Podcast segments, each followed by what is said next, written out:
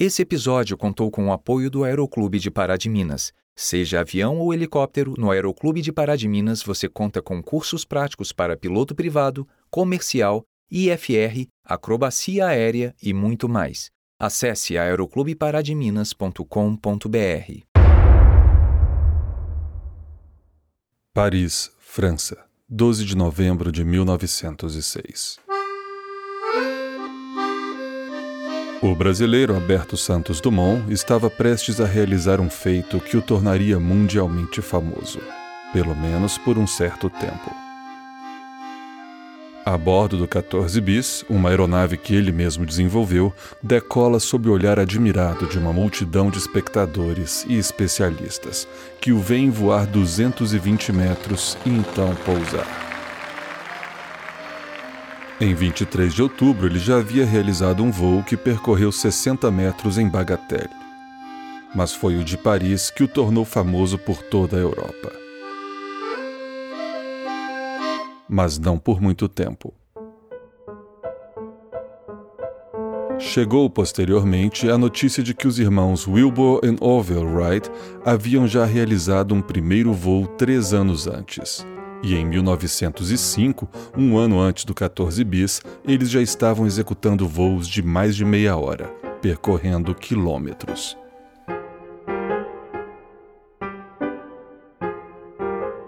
Começava então uma disputa dos brasileiros contra o resto do mundo sobre quem inventou o avião.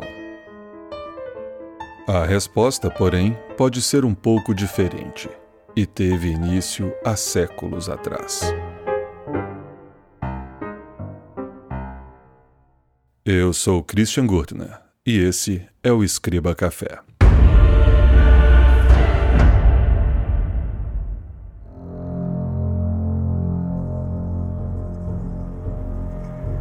Conta a mitologia grega que Dédalos, após matar seu sobrinho, se refugiou junto com seu filho Ícaros na ilha de Creta, do rei Minos.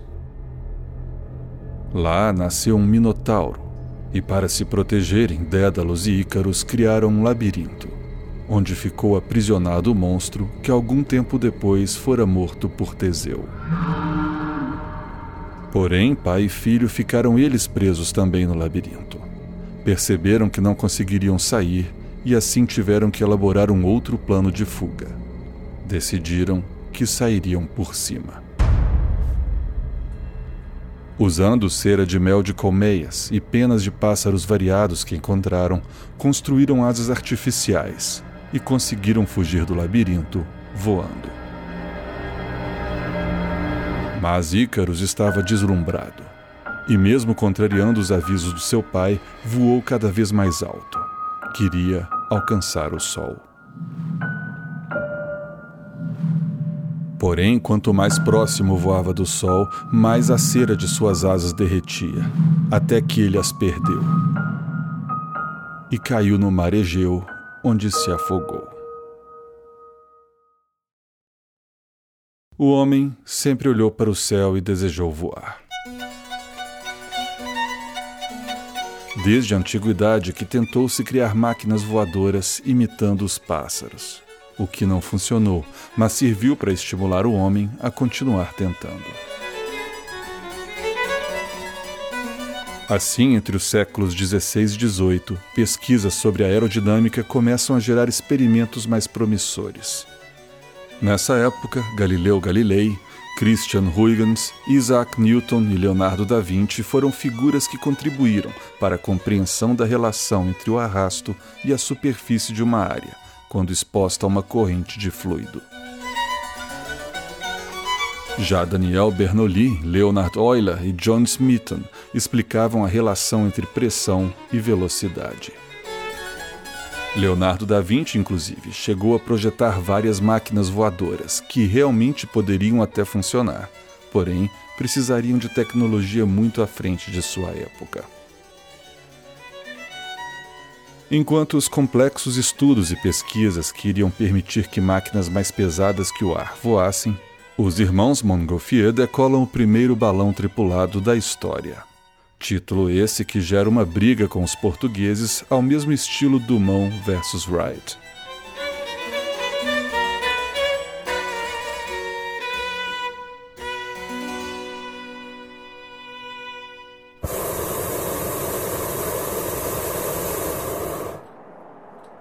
Porém, os balões eram outro tipo de voo. Se baseavam no princípio de Arquimedes, que define que todo corpo mergulhado num fluido recebe um empuxo para cima igual ao peso do fluido deslocado. E o ar é um fluido. Assim, através de gases menos densos, ou simplesmente aquecendo o ar interno do balão, o deixando menos denso que o ar de fora, o efeito é basicamente o mesmo que de uma boia na água.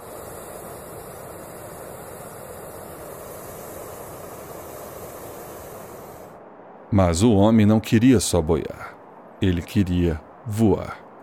E para isso ele teria que dar um jeito de fazer uma máquina muito mais pesada que o ar levantar voo. E as pesquisas de todos esses grandes homens seria crucial para isso.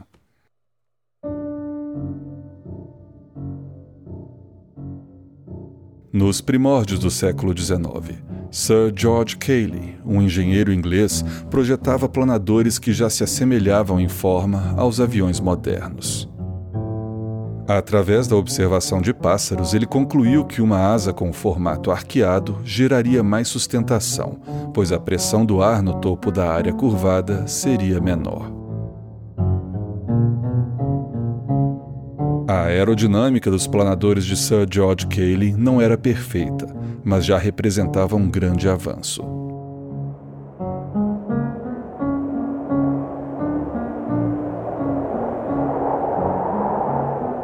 Em 1871, o engenheiro britânico Francis Wenham, junto com John Browning, criam o primeiro túnel de vento da história.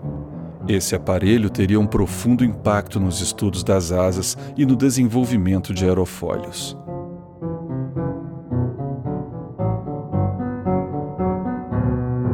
E foi com essa carga de conhecimento que, no início da década de 1870, o alemão Otto Lilienthal elevou os estudos sobre o design de asas e contribuiu com dados importantíssimos para o voo. Projetou e construiu planadores mais avançados e até biplanos, e entre 1890 e 1896 realizou mais de 2 mil voos planados, até morrer na queda de um deles.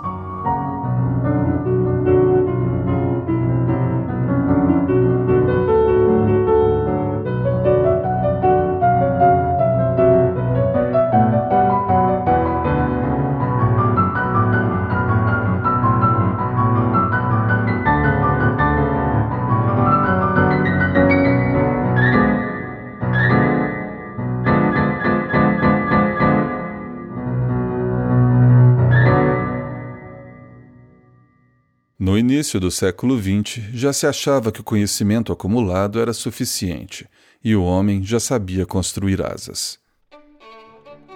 Assim pensava também Wilbur Wright, que, junto com seu irmão Orville, estavam pesquisando e desenvolvendo uma máquina capaz de voar por seus próprios meios. No entanto, perceberam que ainda era necessário evoluir o design das asas. Usaram um túnel de vento para calcular valores de sustentação e arrasto e testaram inúmeros aerofólios e designs até que em 1902 eles culminaram no planador Wright Glider.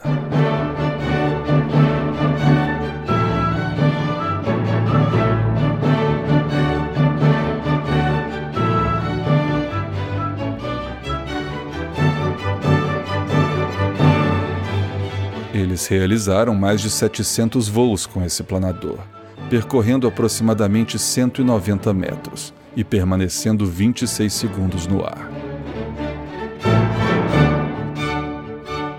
O problema do design fora resolvido. O Wright Glider abriu o caminho final para a invenção do avião. Só restava um problema: a propulsão.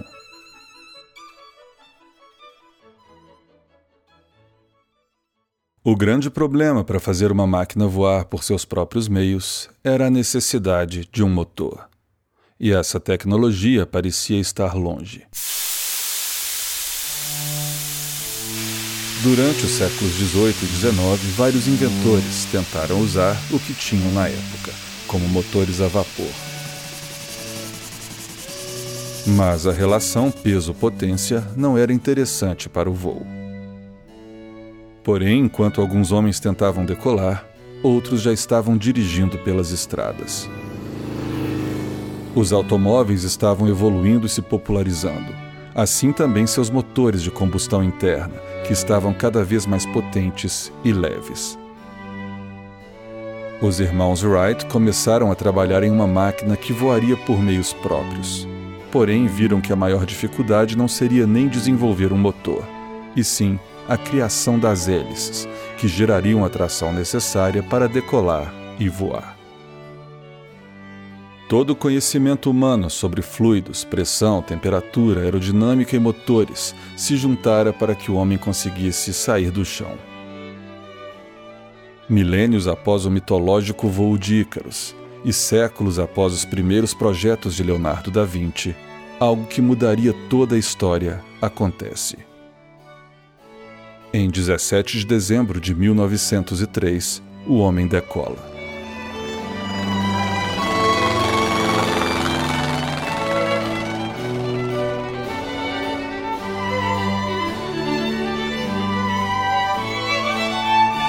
A bordo da aeronave Flyer, Orville Wright faz o primeiro voo controlado e autoimpulsionado da história. O Flyer de 1903 possuía um motor de quatro cilindros com aproximadamente 12 cavalos de potência. Por não possuir um trem de pouso, o avião decolou de um trilho, em Kill Devil Hills, na Carolina do Norte.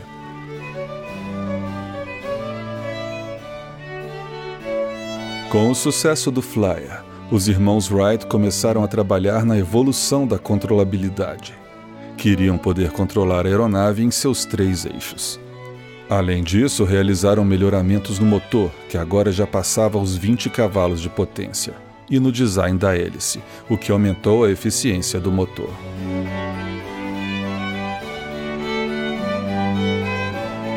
Com vários ajustes e alguns novos modelos, em 1905, o novo Flyer dos irmãos Wright decola.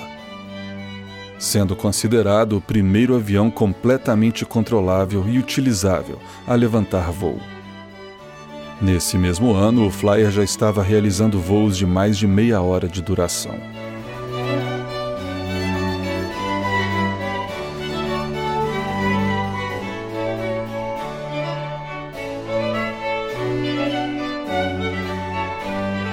Em 1906, em Paris, Santos Dumont realiza o primeiro voo público a bordo do seu 14 bis.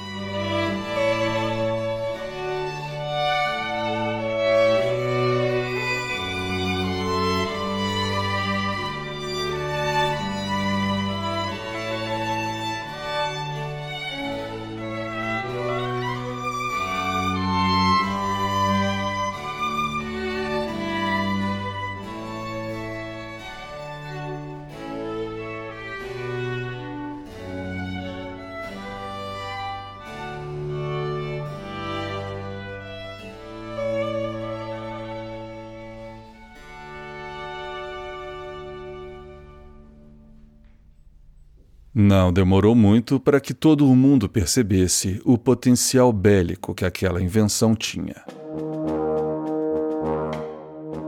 Assim, uma quantidade enorme de dinheiro e recursos foi investida para a evolução dos aviões. Principalmente com o estouro da Primeira Guerra Mundial em 1914, onde pôde-se observar a acelerada evolução aeronáutica ao se comparar os aviões do início da guerra com os do final, em 1918.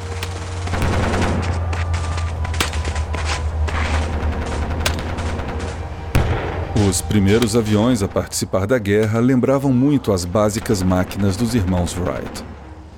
Os pilotos batalhavam com pistolas e granadas de mão, que usavam para bombardear o inimigo.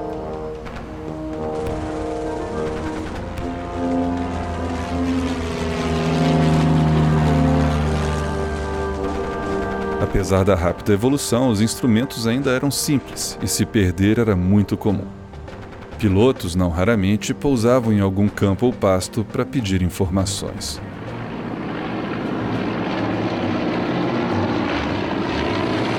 Não demorou muito, os aviões já contavam com metralhadoras próprias e potentes motores, que alguns aviadores conseguiram dominar muito bem. Como foi o caso do temido Manfred von Richthofen, mais conhecido como Barão Vermelho.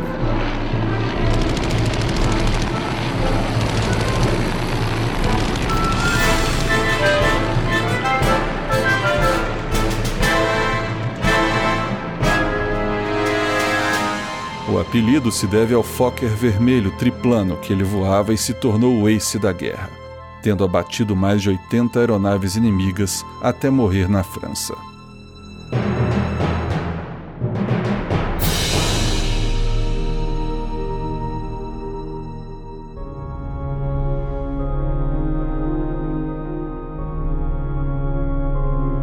Após a guerra, os aviões não paravam de evoluir, bem como os pilotos.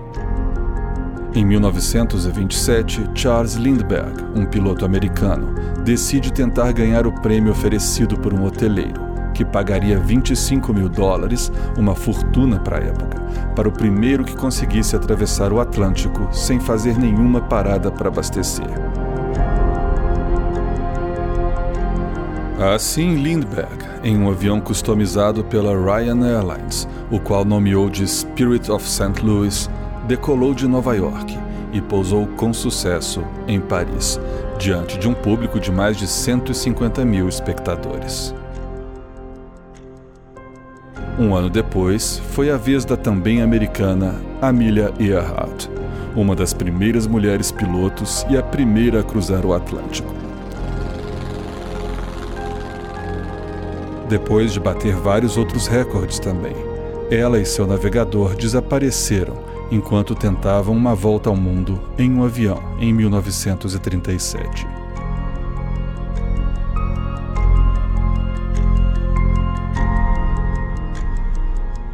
A aviação estava indo de vento em popa.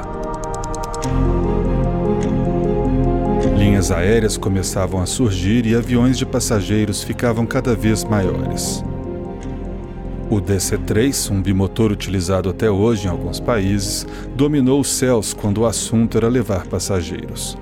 Ele entrou em operação em 1936 com motores de mil cavalos de potência e podia levar até 21 passageiros, a 300 km por hora. Mas a busca por voos transatlânticos de passageiros continuava. A solução veio da Alemanha nazista em forma de dirigíveis criados pela empresa Zeppelin. O maior deles, o Hindenburg, que até hoje detém o título de maior nave já voada no mundo, podia levar luxuosamente dezenas de passageiros a 126 km por hora, com uma autonomia de 16 mil quilômetros. O Hindenburg fez 17 viagens transatlânticas, sendo sete delas para o Brasil até que em 1937 explodiu quando chegava em Nova York.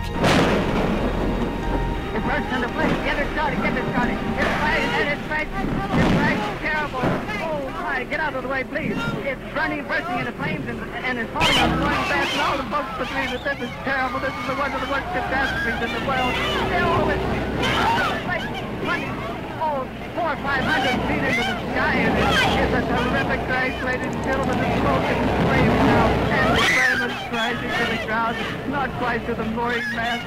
All the humanity and all the tragedy screaming around it. Rushing to the rescue, the heroes of the tragedy dash in, heedless of danger, to help the injured to safety, while others, beyond help, perish in the flames. Esses dirigíveis inflamáveis rapidamente caíram em desuso.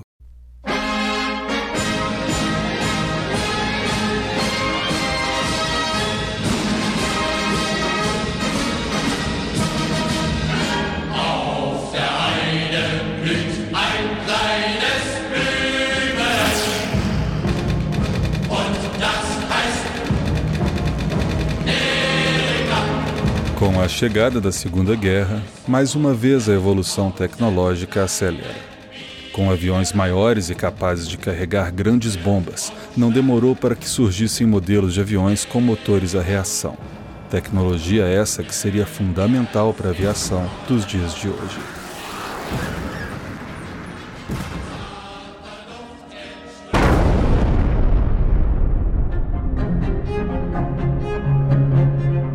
Após o fim da guerra militar, começa a guerra comercial. Fabricantes tentam desenvolver aviões maiores, rápidos e mais eficientes do que o do concorrente. A Boeing, a Lockheed e a Douglas fabricavam aviões cada vez melhores, enquanto as linhas aéreas focavam no conforto e nos serviços, tornando os voos em uma experiência luxuosa para os passageiros.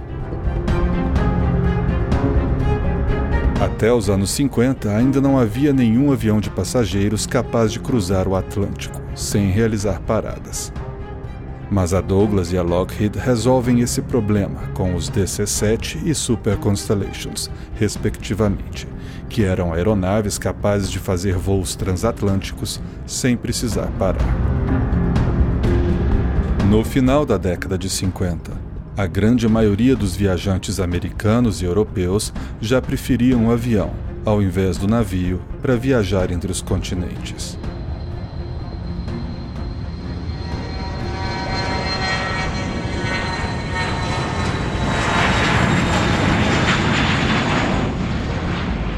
Com o passar dos anos, os motores a reação passaram a ser mais usados e a pressurização das cabines permitiu-se voar muito mais alto aumentando a eficiência.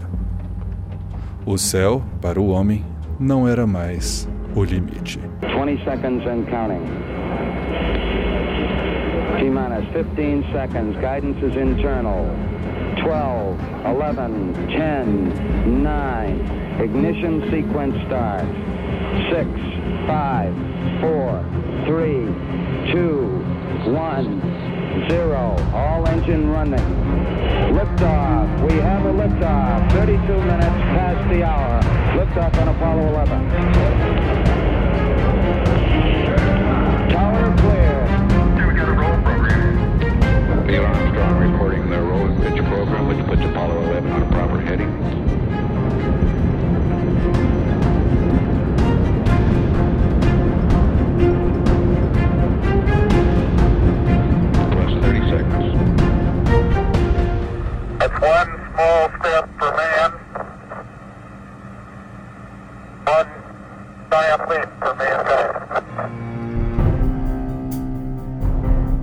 No mesmo ano em que o homem chegava à Lua, faz o primeiro voo o famoso Concorde, o primeiro avião supersônico de passageiros, que era um grande avanço tecnológico, porém uma catástrofe econômica.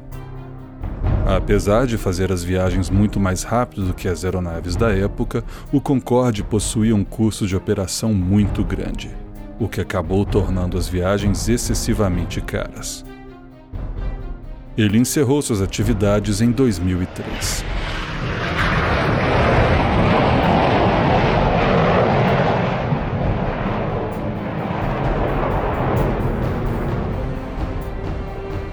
Hoje, a aviação conta com tecnologia inimaginável para os inventores de menos de 100 anos atrás. Onde antes no cockpit tínhamos um engenheiro de voo, hoje temos um computador. Há instrumentos e sistemas capazes de pilotar o avião sozinho, detectar tempestades e outras aeronaves próximas, e vários sistemas de emergência que deixam os voos extremamente seguros.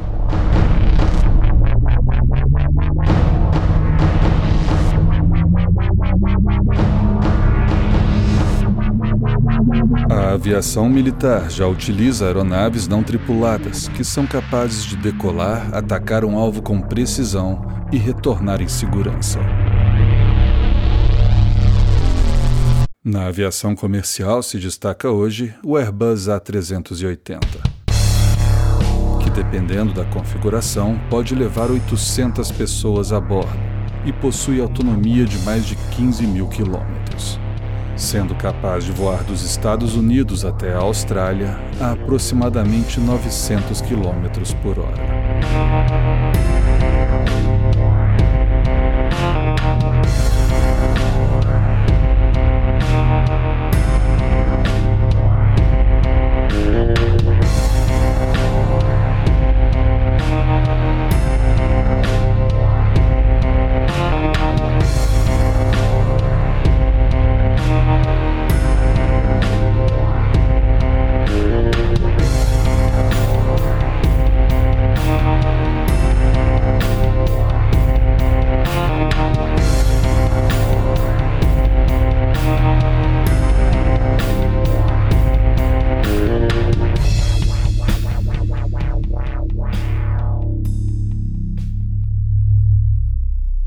Talvez, após conhecer todos os grandes homens e mulheres que fizeram a aviação como ela é, e principalmente aqueles do passado que desbravaram a física e os mistérios para se conseguir fabricar uma asa, é até estranho perguntarmos quem inventou o avião. Mas sobre a disputa particular entre Dumont e Wright, é preciso deixar o nacionalismo de lado. Quando as provas mostraram que os irmãos Wright realmente haviam voado primeiro, a fama de Dumont como pioneiro da aviação foi por água abaixo, até mesmo na França, onde havia realizado seu grande voo.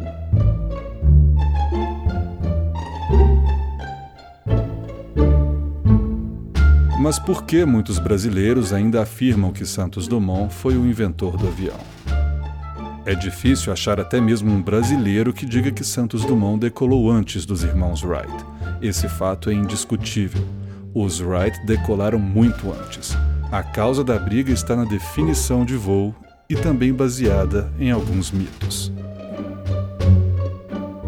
Alguns dos defensores ferrenhos de Santos Dumont dizem que o voo dos Wright não preenchia os critérios da época de se manter no ar pelos próprios meios. Mas isso não é verdade, já que em 1905 os voos dos americanos já duravam mais de meia hora, percorriam quilômetros e eram 100% controlados, realizando as manobras necessárias para navegar a aeronave. Outra afirmação é a de que o flyer dos Wright só conseguia decolar usando catapultas. Esse argumento, porém, é baseado em um mito. O Flyer de 1903 decolou sozinho, sem o uso de forças auxiliares. Porém, como não tinha trem de pouso, teve que fazer o uso de um trilho. Mas é fato que os Wright posteriormente chegaram a usar uma espécie de catapulta para decolar outro Flyer em uma região sem ventos.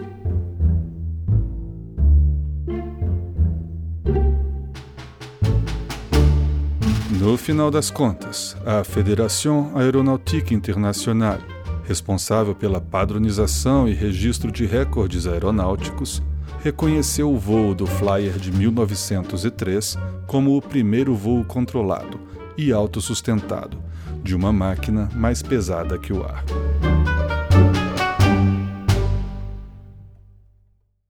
Mas enquanto se briga sobre se Dumont inventou ou não o avião, os brasileiros esquecem de que ele deixou um legado até mesmo mais admirável. O motivo dos irmãos Wright não terem ido a público antes era porque o principal objetivo de sua criação era comercial. Eles queriam ganhar dinheiro com os Flyer. Já Santos Dumont era um entusiasta apaixonado pela aviação, tendo já uma longa história com balões. Seu segundo avião, o Demoiselle, foi o primeiro avião a ser produzido em massa e tudo isso porque ele simplesmente disponibilizou o projeto ao público e não teve nenhum interesse em patentear, permitindo que qualquer um construísse seu avião e a aviação se desenvolvesse na Europa. Enquanto os irmãos Wright brigavam na justiça para evitar que outros construíssem seus aviões sem pagar pelos royalties,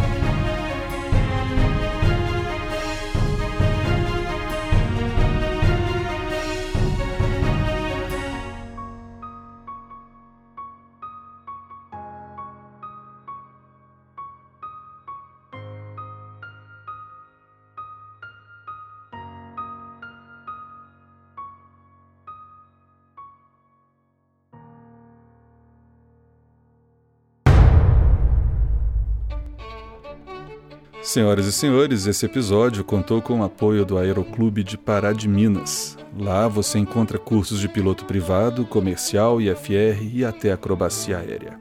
Saiba mais em aeroclubeparadiminas.com.br.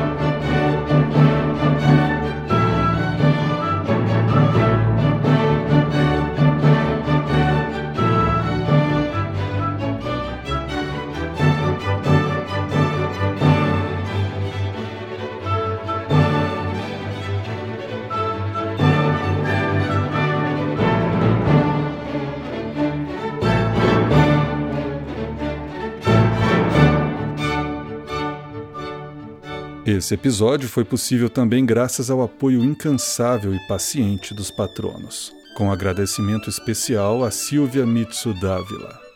Obrigado a todos vocês. Apoie o Escriba Café, torne-se um patrono você também. Vá em patreon.com barra escribacafé. É, os links citados aqui vão estar no post desse episódio. Siga o Escriba Café no Instagram. O login é escribacafé. E lá você encontra conteúdo extra sobre os episódios e também promoções. A todos que me ouvem, o meu muito obrigado. Um grande abraço e fiquem em paz.